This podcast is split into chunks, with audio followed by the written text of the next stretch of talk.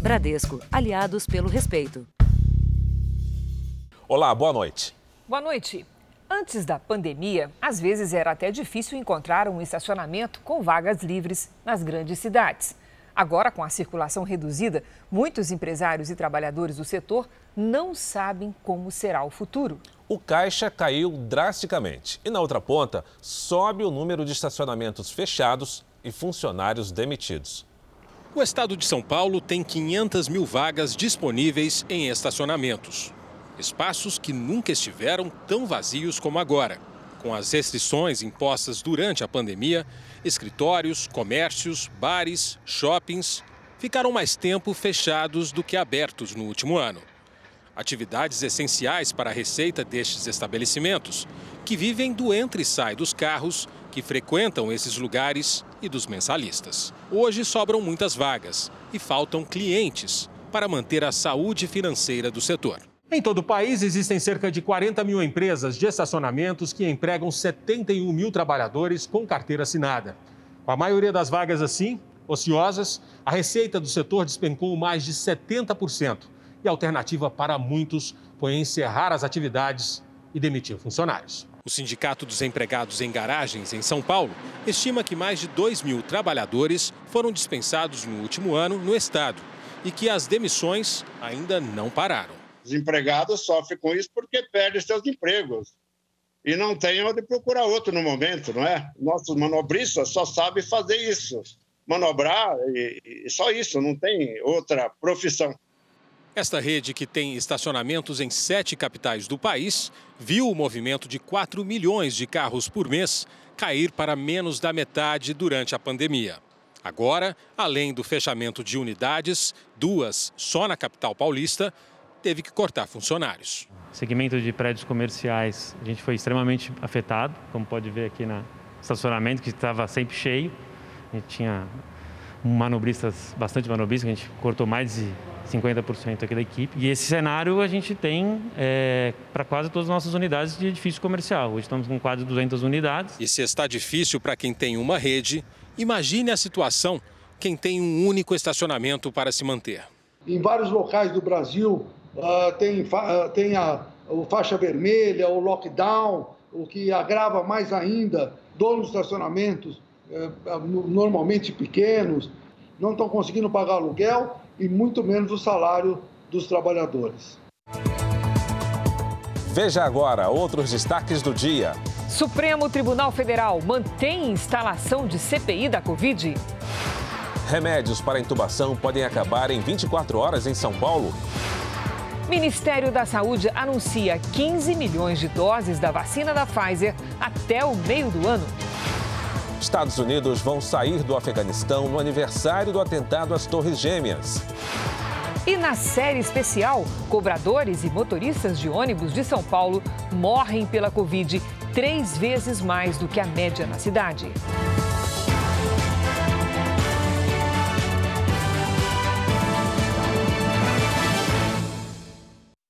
Oferecimento: Bradesco. Novas respostas da Bia contra o assédio.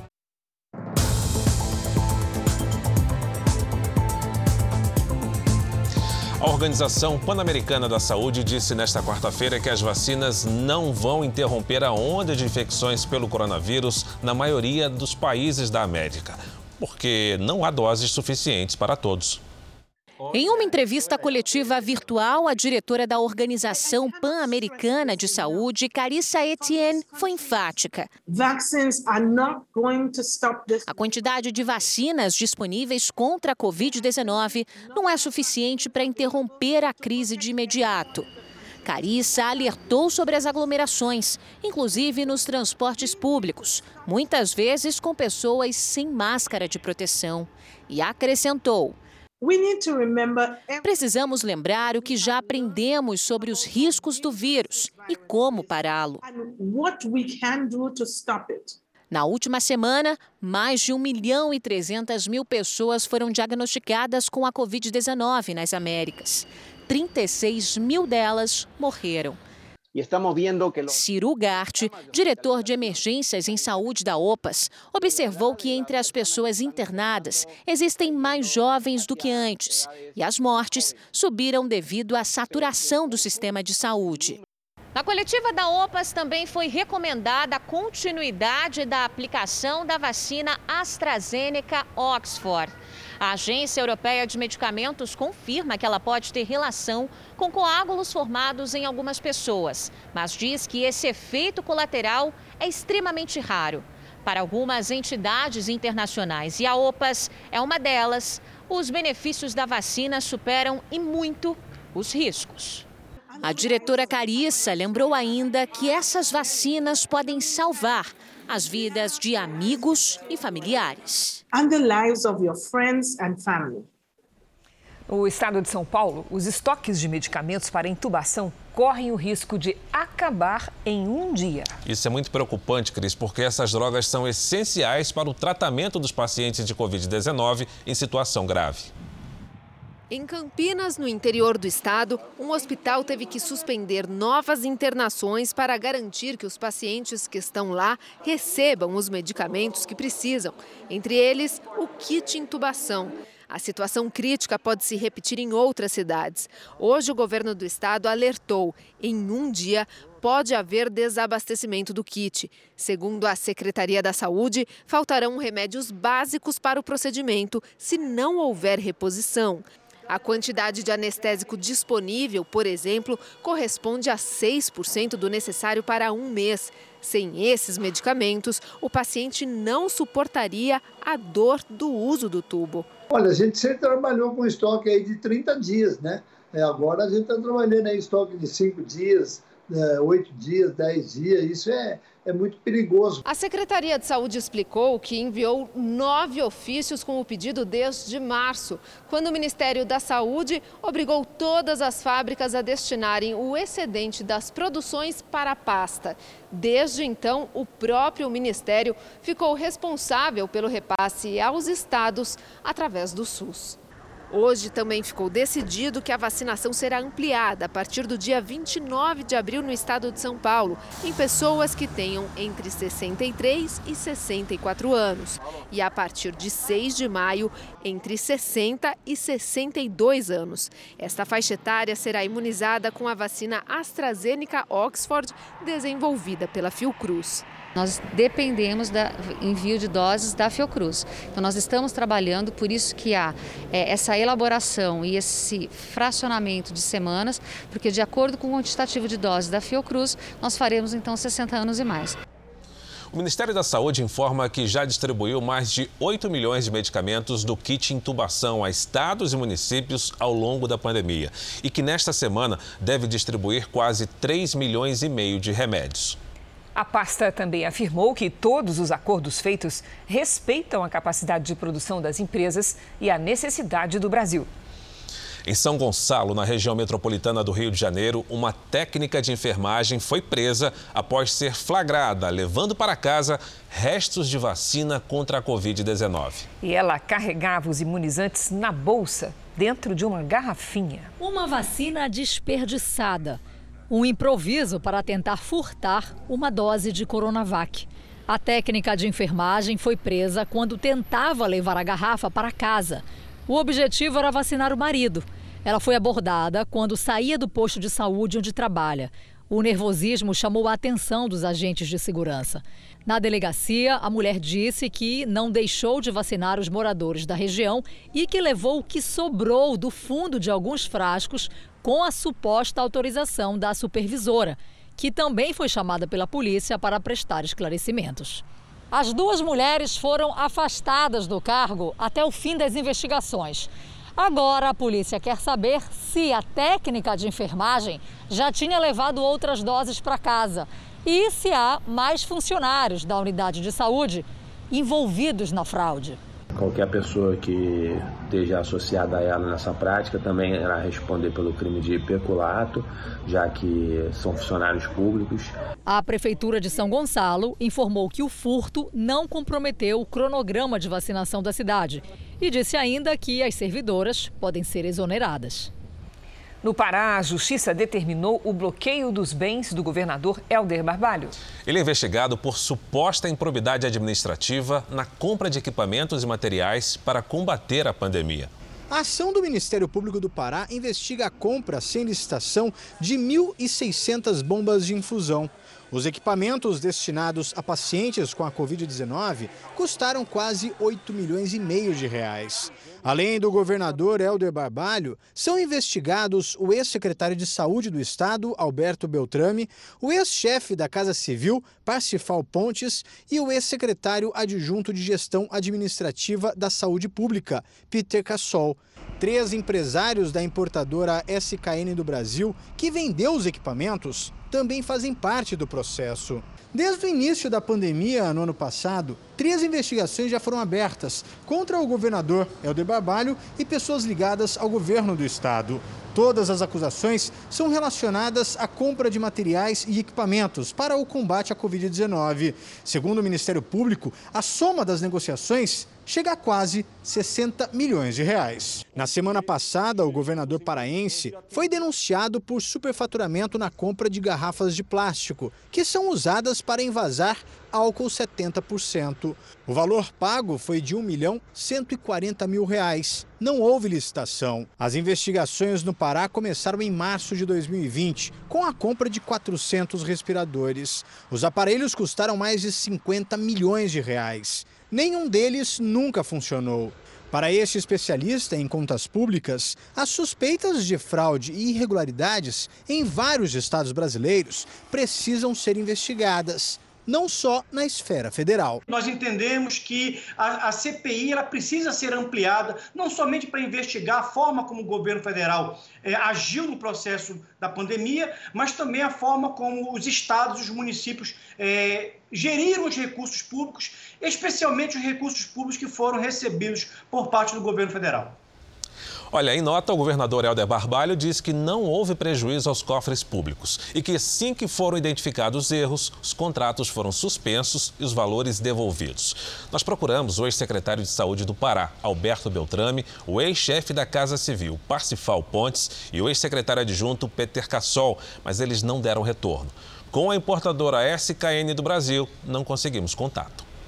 Jornal da Record traz agora os números da pandemia para que você acompanhe com clareza a evolução da doença no Brasil, sempre com dados oficiais do Ministério da Saúde. O país tem hoje mais de 13 milhões 673 mil casos da Covid-19. São mais de 361 mil mortos. Foram 3.459 óbitos nas últimas 24 horas. Também entre ontem e hoje, quase 96 mil pessoas se recuperaram. E no total, já são mais de 12 milhões 170 mil pacientes curados e 1 milhão 140 mil seguem em acompanhamento. Muitos franceses que moram no Brasil e brasileiros que vivem na França foram pegos de surpresa ontem com a interrupção dos voos entre os dois países por determinação do governo francês. Alguns estavam até com passagens compradas e agora não sabem como vão fazer a viagem. Guichês vazios e muitas dúvidas. A francesa Dominique voltaria hoje para Paris. Com o cancelamento dos voos para a França, trocou a passagem para Amsterdã, na Holanda. Estou da, da Holanda. Então, talvez, e como tenho passaporte francês, posso entrar. Quem já havia comprado a passagem pode ser reembolsado pela companhia aérea ou ter a viagem marcada para uma outra data.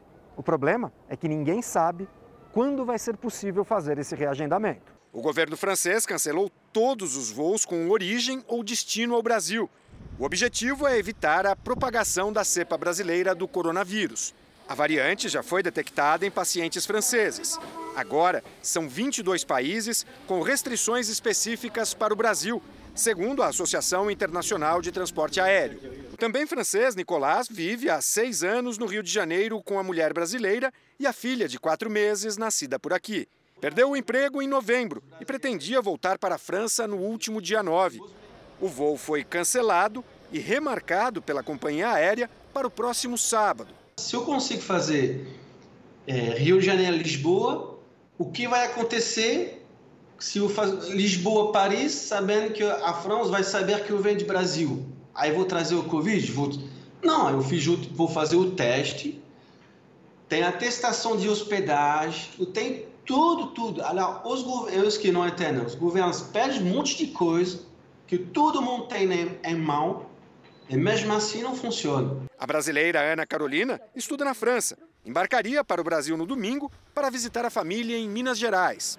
Eu ainda tenho esperança de que no, no Natal eu possa ir visitar a família, mas para ser bem sincera, se as coisas continuarem do jeito que estão, eu acho que não vai dar. O Itamaraty diz que a definição de políticas sanitárias e migratórias adotadas por países no contexto da pandemia é prerrogativa soberana de seus governos, mas permanece atento às dificuldades de cidadãos brasileiros no exterior para retornar ao país e prestará assistência consular a quem entrar em contato. A agência aérea tem a responsabilidade sobre esse usuário ela deve fornecer ali a estadia dele, as refeições dele, tudo amparado. A própria Convenção de Montreal, ela traz lá no seu bojo essas responsabilidades da agência aérea e das suas terceirizadas. E se no caso não tiver o retorno, que busque o consulado brasileiro.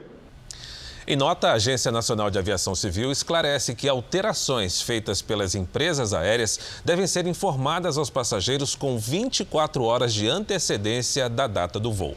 Nos voos internacionais, havendo alteração ou cancelamento, o passageiro pode solicitar crédito de valor maior ou igual ao da passagem aérea, remarcação da passagem para a data que for mais conveniente, sem custos adicionais, ou reembolso integral. Morreu hoje, aos 82 anos, o americano Bernard Madoff, responsável pelo maior esquema de pirâmide financeira da história. Mais de 30 mil pessoas caíram no golpe de Madoff e muitas foram à falência. O esquema criminoso teria gerado perdas equivalentes a 360 bilhões de reais, dos quais 73 bilhões foram recuperados das contas do próprio Madoff. Ele foi condenado a 150 anos de prisão em 2009 após se declarar culpado e morreu de causas naturais em uma penitenciária federal dos Estados Unidos. A policial que baleou e matou um homem durante uma abordagem nos Estados Unidos foi presa e será acusada de homicídio culposo, sem a intenção de matar. Ela disse que se confundiu ao disparar uma arma de fogo quando queria usar uma arma de choque. Kim Potter pediu demissão da polícia depois do crime. Se condenada, ela pode ficar presa por até 10 anos. A morte de Dante Wright gerou uma onda de protestos em Minnesota. Na terceira noite seguida de confrontos com a polícia, 60 pessoas foram presas. Os Estados Unidos confirmaram hoje a retirada de todas as tropas militares do Afeganistão até 11 de setembro.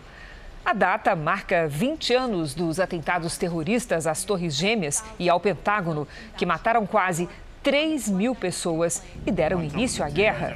A decisão põe fim ao conflito armado mais longo travado pelos norte-americanos. A retirada já havia sido anunciada pelo ex-presidente Trump e agora foi mantida por Joe Biden, embora com um calendário diferente. Oficialmente, os Estados Unidos ainda têm 2.500 militares no país asiático. A seguir, você vai ver que mais de 4 milhões de jovens estudantes não têm acesso à internet no Brasil. E na série especial, cobradores e motoristas de ônibus estão entre os profissionais mais atingidos pela pandemia.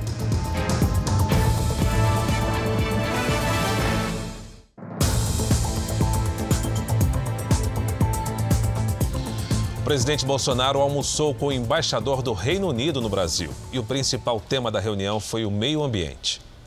Bolsonaro começou o dia criticando a CPI da Covid. Alguma notícia de desvio da minha parte? Uma que seja, desvio um real.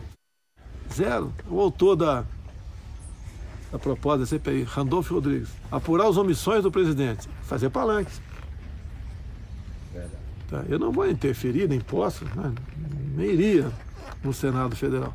Agora, mandamos recursos. Fizeram hospitais de campanhas aí maravilhosos. Inclusive do Rio de Janeiro, acredite, é o Galchão.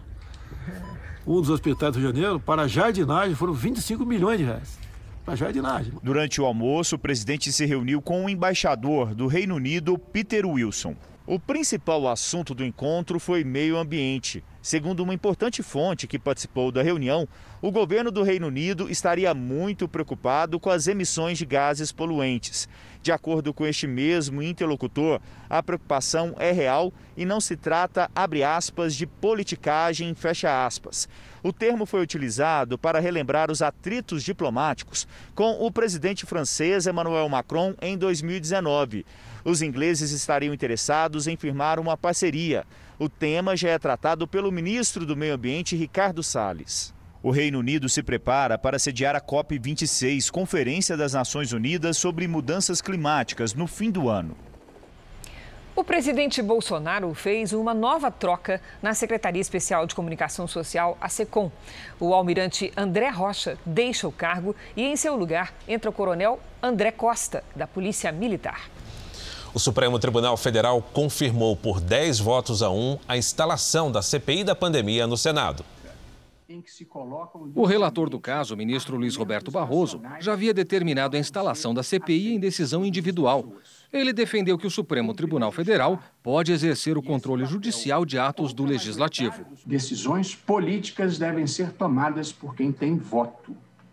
Todavia, nesse mandado de segurança, o que está em jogo não são decisões políticas, mas o cumprimento da Constituição.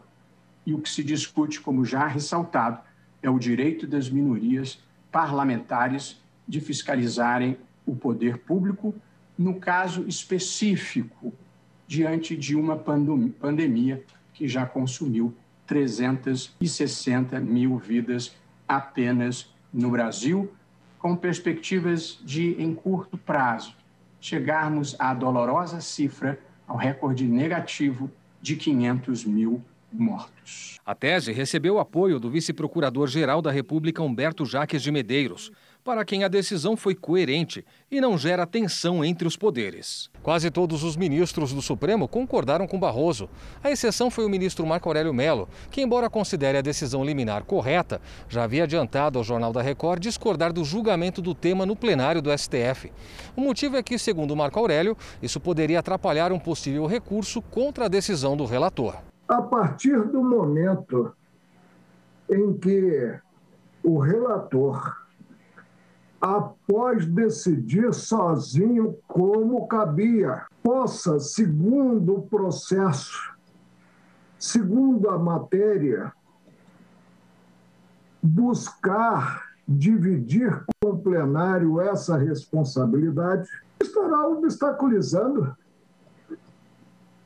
a interposição de recurso contra a decisão do relator, sem ouvir parte interessada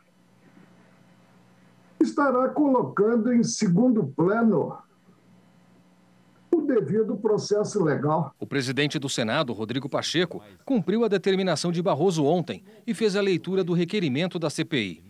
O próximo passo será definir se as reuniões serão presenciais ou por videoconferência e a definição dos membros da comissão por partidos e blocos. Vamos agora com a opinião do Augusto Nunes. Boa noite, Augusto. Boa noite, Cris. Boa noite, Fara. Boa noite a você que nos acompanha. A CPI dos Correios nasceu com esse nome porque foi instaurada para investigar um esquema de propinas na estatal. Já no primeiro mês de vida, isso em 2005, passou a ser chamada de CPI do Mensalão graças ao surgimento de evidências do grande escândalo. No caso da CPI da pandemia, a abrangência da denominação dispensará trocas de nome. O que precisa ser ampliado imediatamente é o objeto das apurações. Criada para investigar ações e omissões do presidente da República no combate ao coronavírus, a comissão não pode deixar fora da mira governadores e prefeitos envolvidos no chamado Covidão. Que sejam esmiuçados pela CPI todos os atos do chefe do executivo. Mas o Brasil não pode perder a chance de identificar e punir gente que se aproveita até de tragédias planetárias. Está decidido, por exemplo, que serão alvo das investigações os bilhões de reais que o governo federal distribuiu ou deixou de entregar. Não podem, portanto, ser excluídos dessa devassa governadores e prefeitos que torraram dinheiro em compras sem licitação, contratos superfaturados, hospitais de campanha jamais construídos e outras patifarias. A epidemia de ladroagem, é bom lembrar, foi um dos mais perversos efeitos colaterais da pandemia. Duas pessoas estão desaparecidas e dez feridas depois de uma explosão no local que vendia fogos de artifício no interior da Bahia. Na explosão, pelo menos quatro imóveis ficaram destruídos. O cenário, registrado pouco depois dos estrondos, era de guerra.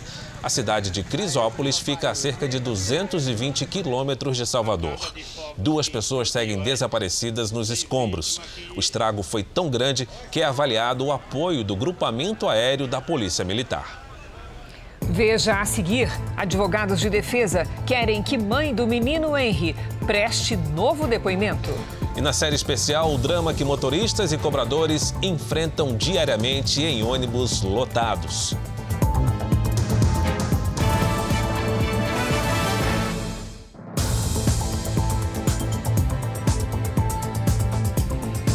O Brasil tem mais de 4 milhões de jovens em idade escolar sem acesso à internet.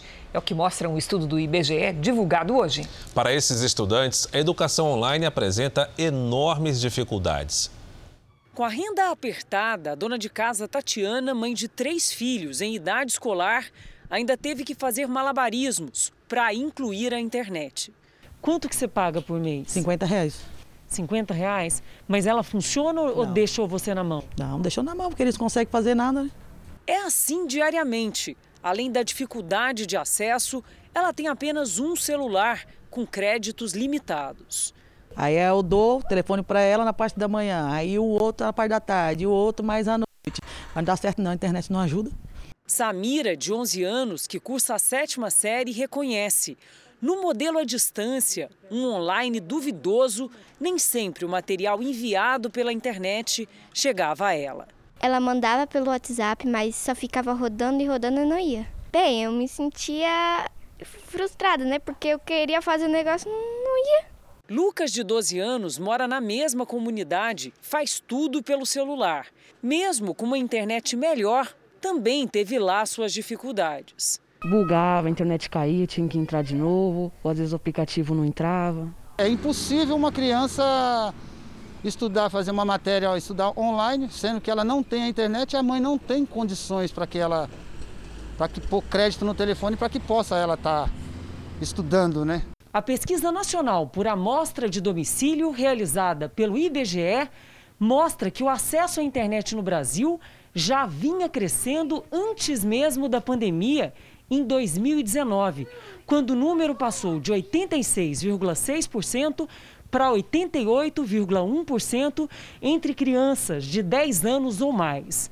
O problema é que a mesma pesquisa mostra que mais de 4 milhões deles não tinham acesso ao serviço quando o estudo foi feito. A pessoa não, não assistir às aulas eh, pela internet, ele não vai assistir aula, é como se não fosse na escola, né? Isso vai causar prejuízos que eu entendo irreversíveis. Entre os estudantes sem internet no Brasil, 95,9% são de escolas públicas. Na rede privada, 98,4% tinham acesso ao serviço. A pesquisa também mostrou que o uso de computador e tablet para acessar a internet vem caindo, enquanto o celular e a TV cresceram em 2019, uma cena comum em muitos lares brasileiros. O ex-vice-governador de Minas Gerais e ex-senador Clésio Andrade admitiu à Polícia Federal que esteve na garagem de ônibus onde aconteceu uma vacinação clandestina em Belo Horizonte. Nós vamos falar com a Camila Cambraia, direto da capital mineira, saber, Camila, se o ex-senador confirmou se realmente tomou a suposta vacina contra a Covid. Boa noite. Boa noite, Fara. Clésio Andrade negou ter recebido a dose. Ele falou que foi até a empresa Saritur para levar a esposa. Até agora, três pessoas foram indiciadas no caso da vacinação clandestina. Cláudia Pinheiro, que se passava por enfermeira e aplicou as doses, o filho dela e o motorista. A falsa enfermeira foi presa em flagrante, ficou quatro dias detida, mas vai responder ao processo em liberdade por decisão da Justiça Federal. Ela teria aplicado soro fisiológico no lugar da vacina contra a Covid. Fara, Cris. Obrigado pelas informações, Camila. O Ministério Público e o Tribunal de Contas do Estado de São Paulo investigam irregularidades na compra sem licitação de 3 mil respiradores pelo governo paulista. Nos hospitais, respiradores garantem a vida de pacientes com falta de ar, infectados pelo coronavírus. A compra de 3 mil aparelhos pelo governo de São Paulo, no valor de 100 milhões de dólares, o equivalente a mais de meio bilhão de reais, é investigada pelo Ministério Público Estadual e pelo Tribunal de Contas. As investigações revelam detalhes nada convencionais do negócio, feito entre a empresa Hitchens, com sede na Flórida, nos Estados Unidos, e o governo do estado de São Paulo. A companhia se propôs a entregar inicialmente 500 respiradores por semana, importados da China, a partir de um adiantamento de 30% do valor total do contrato. O dono da empresa Hitchens, que agora está na mira de promotores e procuradores, é este homem, o brasileiro Pedro Alberto Moreira Leite. Peter, como ele assina nos documentos, ostenta uma vida de luxo nas colunas sociais brasileiras, até com aparições relâmpago em festas no exterior. O negócio entre a Hitchens e o governo paulista na gestão de João Dória foi intermediado por este homem, Basile Pantazes. Ele se apresenta como consultor da companhia no Brasil. Conta em declarações numa CPI na Assembleia Legislativa de São Paulo que foi até o Ministério da Saúde para oferecer respiradores e que no dia seguinte começou a receber ligações. O primeiro contato veio do senhor Wilson Mello. No início das negociações, bem no início, eu falei também com uh, o Dr. Nelson Baeta, Nelson Baeta é secretário executivo de governo. Wilson Melo é presidente da Agência de Investimentos de São Paulo. Os dois integram o alto escalão do governo e são próximos ao governador João Dória. A empresa disse que tinha experiência, que havia vendido respiradores para a Califórnia, mas não disse que o contrato foi cancelado e teve que devolver o dinheiro. Um e-mail no dia 13 de abril com poucas linhas, uma fatura em anexo sem qualquer outra formalidade, selou um negócio milionário. O pagamento foi acelerado depois de e-mail do secretário executivo de governo enviado à saúde. O que se seguiu à mensagem foi uma mobilização para agilizar a compra. No dia 15 de abril do ano passado, 30 milhões de dólares foram depositados na conta da empresa Hitchens. Só que a primeira grande remessa não chegou ao Brasil na data combinada e a Secretaria da Saúde notificou a Hitchens no dia 5 de maio para explicar o atraso. 20 dias depois da notificação, o governo do estado de São Paulo pediu a restituição da quantia depositada, que já chegava a 250 milhões de reais por 1.280 respiradores. Mas a Hitchens respondeu que não seria mais possível devolver o dinheiro. Alega numa nota que parte do valor já estava com os fabricantes chineses. Muitas pessoas acham que, devido à contratação direta, e é assim que a gente chama, a contratação direta por meio de dispensa de licitação, isso dispensa qualquer formalidade. Não é, pelo contrário. O contrato administrativo tem a exigência de uma garantia. E a garantia serve justamente para isso. Durante as declarações à Assembleia Legislativa, o representante da empresa no Brasil tentou explicar por que os respiradores não foram entregues. A empresa chinesa entregou as primeiras 500 máquinas no aeroporto na China e de lá para cá não se sabe o que aconteceu. Então, as nossas primeiras 500 peças que entraram no aeroporto se perderam lá dentro. Elas simplesmente não foi para embarque nenhum, Ninguém fala, a fábrica não fala, olha, prenderam, não prenderam, nada. Eles simplesmente não embarcaram, nunca chegaram, e a fábrica começou então a repor a produção dessas uh, máquinas de uma forma conta-gotas.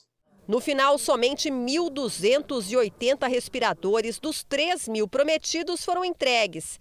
Este advogado diz que, mesmo com a dispensa da licitação durante a pandemia, o contrato não respeitou a cautela necessária com o dinheiro público. Ela fica numa condição em que ela pode arbitrar se vai restituir ou não, e o governo, sem nenhuma garantia, não tem condições de tomar uma medida que tenha maior eficácia. Já o advogado da empresa diz que esse tipo de acordo menos formal é comum nos Estados Unidos. Todos os contratos que são feitos com, com China é, são feitos dessa forma. É uma proposta invoice, onde o comprador anui com os termos do, do, do, do contrato impostos pelo contratado. Então foi isso, não tem nenhuma informalidade e o contrato foi feito da forma que é feita internacionalmente. O Jornal da Record procurou o promotor José Carlos Blatt, que está à frente das investigações, mas ele não quis se manifestar sobre o caso. O governo de São Paulo, a Secretaria de Saúde e a Invest SP, por meio de resposta conjunta, disseram que os respiradores foram adquiridos respeitando as leis estaduais e federais numa situação emergencial e que todas as informações foram prestadas ao Ministério Público e Tribunal de Contas do Estado. Advogados do empresário Basile Pantazes declaram que ele atuou como consultor da empresa Hitchens e que sua ação foi importante, uma vez que o governo chinês interveio nas fábricas e atrasou a entrega do produto para os diversos governos compradores. Disse ainda que segue à disposição das autoridades. O Ministério Público Federal do Amazonas ajuizou uma ação de improbidade administrativa contra o ex-ministro da Saúde, Eduardo Pazuello, o secretário estadual de Saúde do Amazonas, Marcelo Campelo, e outras quatro pessoas por omissão no combate à pandemia entre os meses de dezembro e janeiro, quando o Amazonas enfrentou a crise do oxigênio. Segundo o Ministério Público, as autoridades deveriam ter elaborado e colocado em prática planos de contingência para novas ondas de infecção. Pazuello e Campelo ainda não se pronunciaram. O ministro da Saúde, Marcelo Queiroga, anunciou que o Brasil vai receber 2 milhões de doses a mais da vacina da Pfizer do que o previsto para o primeiro semestre. De acordo com o cronograma de vacinas do Ministério da Saúde, seriam 13 milhões e meio de doses da vacina da Pfizer entregues até meados do ano. Mas essa conta aumentou. Trago para os senhores uma boa notícia que é justamente a antecipação de doses da vacina Pfizer, fruto de uma ação direta do presidente da República, Jair Bolsonaro, com é, o executivo principal da Pfizer, que resulta em 15,5 milhões de doses da Pfizer nesse, já no mês de abril, maio e junho. Um milhão de doses deve chegar ainda em abril, o ministro também anunciou a compra de mais 18 caminhões para o transporte de cilindros de oxigênio para ajudar na distribuição a regiões remotas. Em outra frente, a Anvisa afirmou que ainda não foram entregues todos os documentos da vacina russa Sputnik V nem da Covaxin, produzida pela Índia. A agência está pressionada pelo Supremo Tribunal Federal, que deu 30 dias para ela decidir se libera ou não a importação do imunizante russo. Não há, neste momento, um cronômetro disparado sobre a agência em relação a essas duas vacinas, no sentido de que nossa análise só prossegue ou progride com o aporte de documentos que nos permitam efetuar a análise. Nós vamos ver como está a vacinação em todo o país. Entre ontem e hoje, 557 mil pessoas foram imunizadas contra o coronavírus. Com isso, mais de 24 milhões 891 mil brasileiros já receberam a primeira dose do imunizante, quase 12% da população. Os estados que mais aplicaram vacinas foram São Paulo, que já imunizou pouco mais de 5 milhões e 800 mil pessoas, o que equivale a 12,61% da população. Também Minas Gerais, que está em segundo lugar no número de doses aplicadas. São 2 milhões 487 mil vacinados, ou seja, 11,68% da população.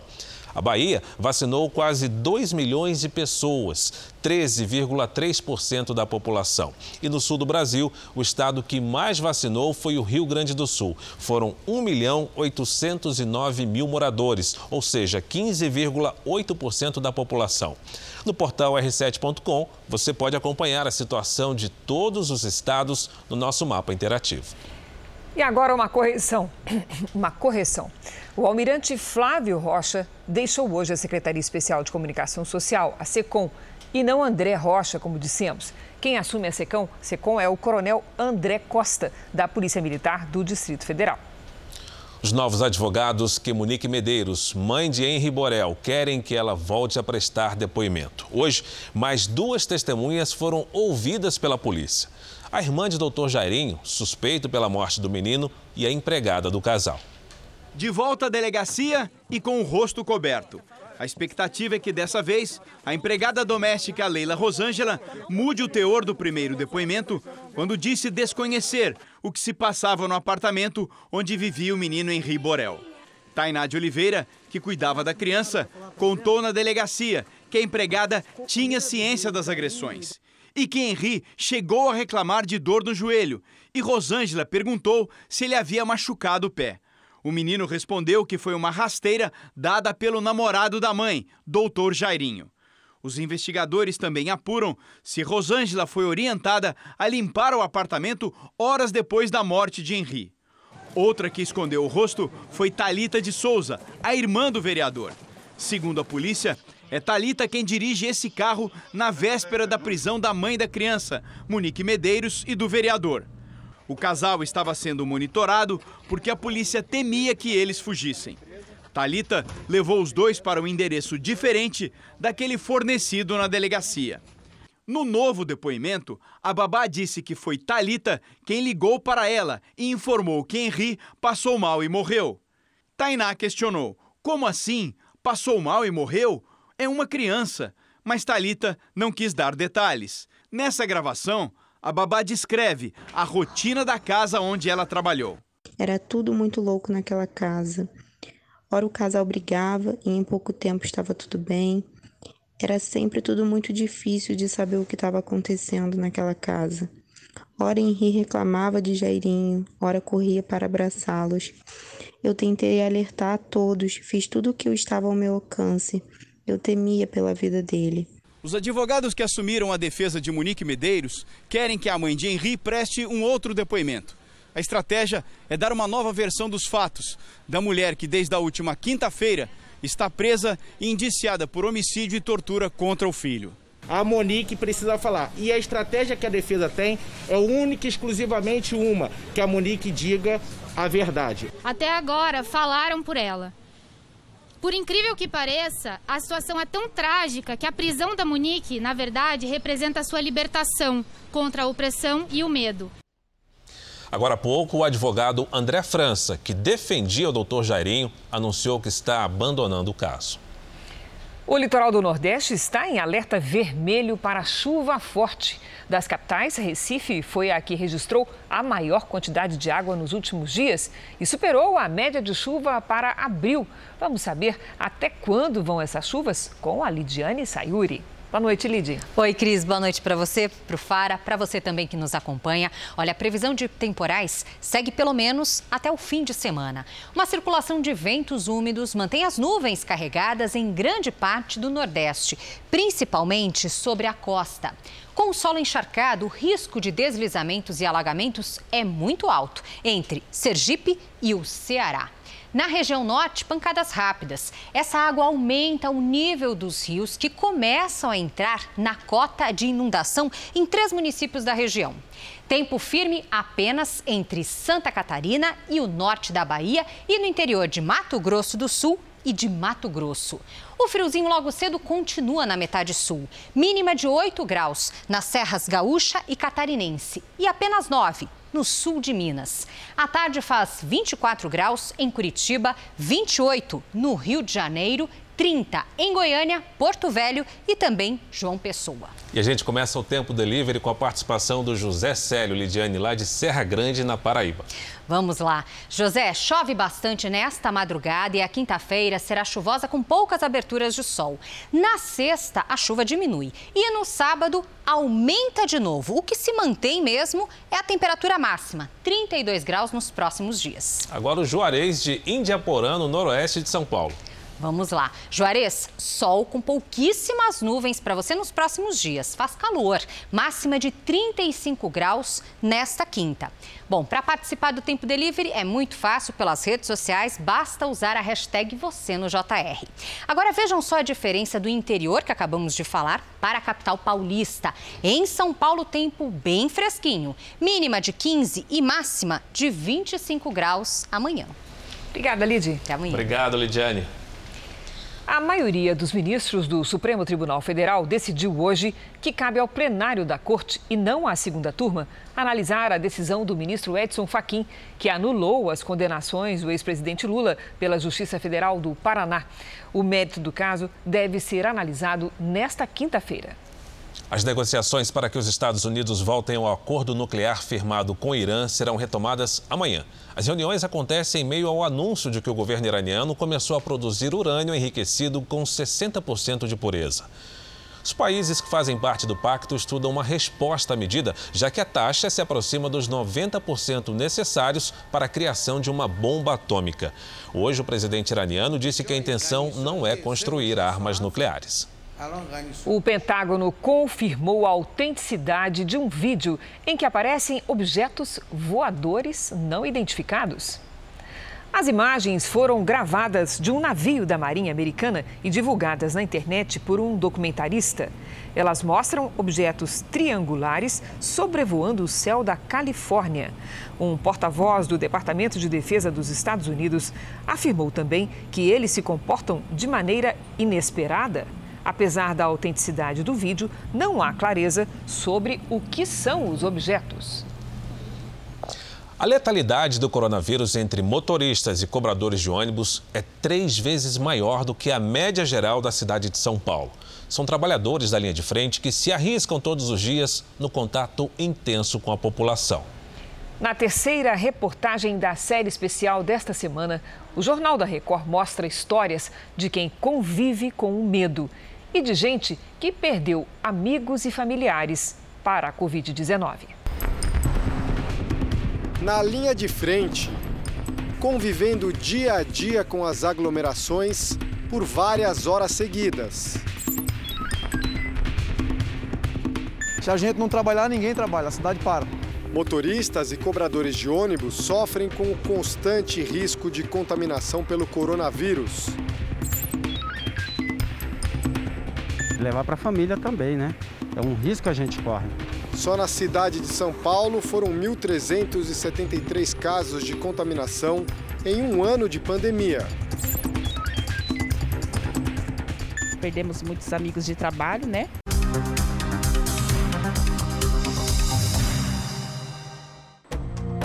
Renato, motorista de ônibus, 19 anos de profissão. Qual é o momento de maior medo?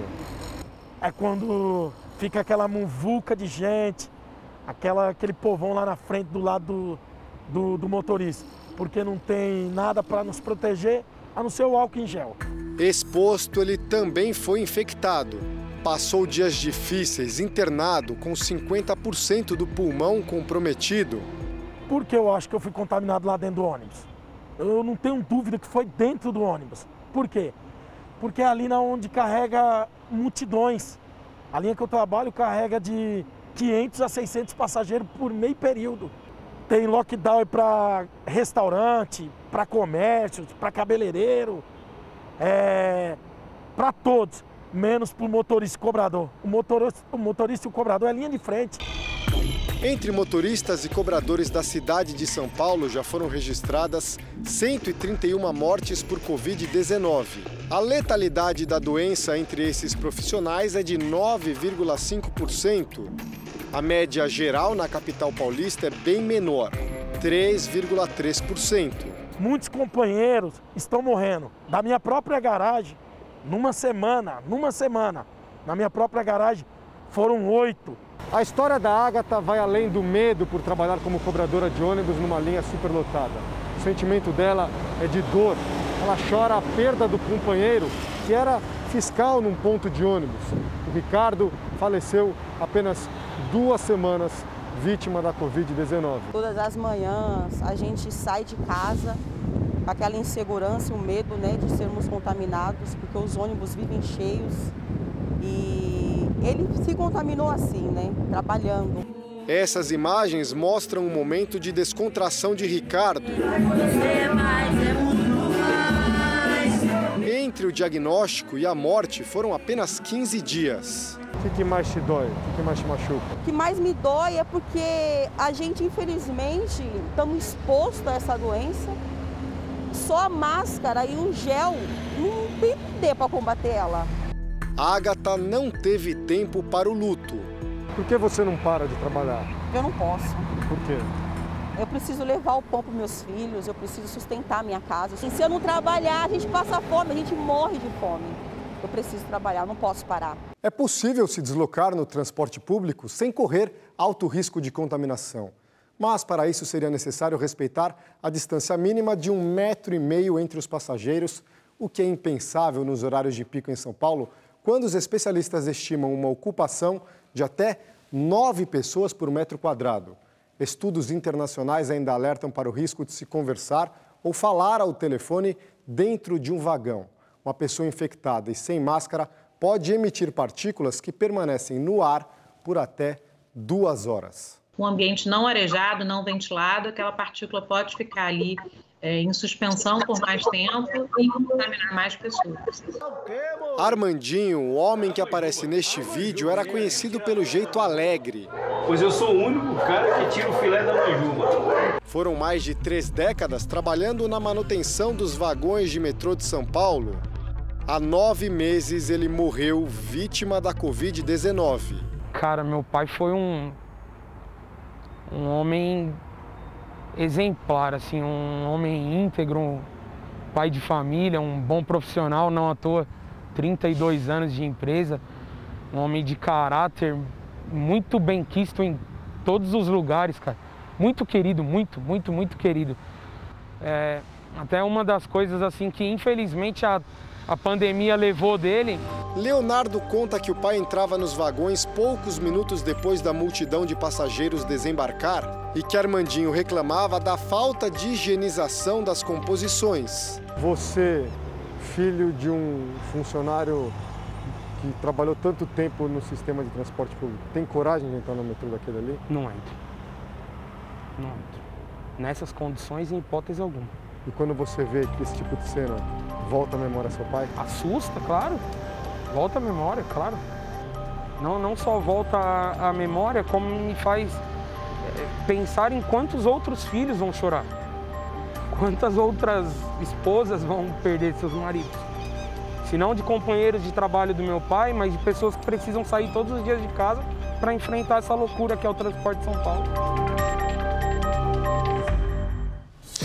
Jornal da Record termina aqui. A edição de hoje na íntegra e também a nossa versão em podcast estão no Play Plus e em todas as nossas plataformas digitais. E à meia-noite e meia tem mais Jornal da Record?